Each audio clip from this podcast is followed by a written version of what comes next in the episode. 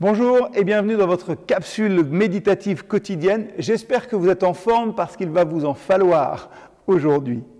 Nous continuons notre promenade entre les chapitres 8 et les chapitres 10 de 1 Corinthiens. Et au détour hein, d'un rappel de l'histoire du peuple d'Israël, Paul nous met tous et toutes en garde. Que celui qui pense être debout prenne garde de ne pas tomber. Qu'est-ce que ça veut dire? Eh bien, curieusement, ça veut dire qu'il est possible d'être orgueilleux en raison de la grâce que l'on a reçue. Reconnaître que tout vient de Dieu, comme je l'ai déjà dit, ça nous permet de rester humble et reconnaissant. Et l'humilité et la reconnaissance sont deux piliers essentiels de la foi chrétienne. Nous devons être conscients, bénis comme nous pouvons l'être, que tout nous vient de Dieu. Il est, lui, la source. Alors, il nous faut prendre garde de ne pas nous vanter des grâces qui nous sont accordées. Nous devons faire confiance au Seigneur et en lui seul. Nous devons nous confier dans sa force à lui et pas dans la nôtre. C'est la seule façon finalement d'être protégé de toute chute. Et qu'est-ce que ça veut dire concrètement?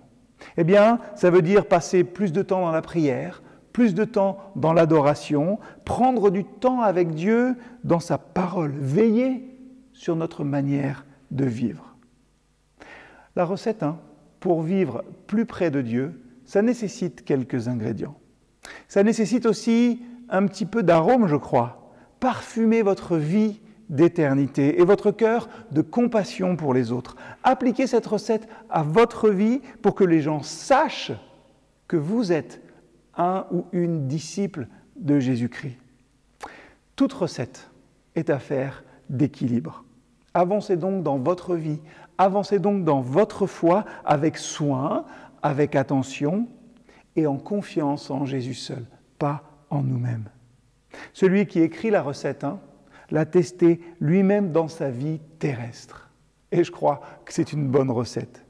Que votre prière à vous ne cesse d'être constamment Soutiens-moi, Seigneur, selon ta promesse. Une parole du psaume 119, le verset 116. Oui, je le crois, le Seigneur seul est capable de nous préserver de toute chute et de nous faire paraître devant sa gloire irréprochable et dans la joie.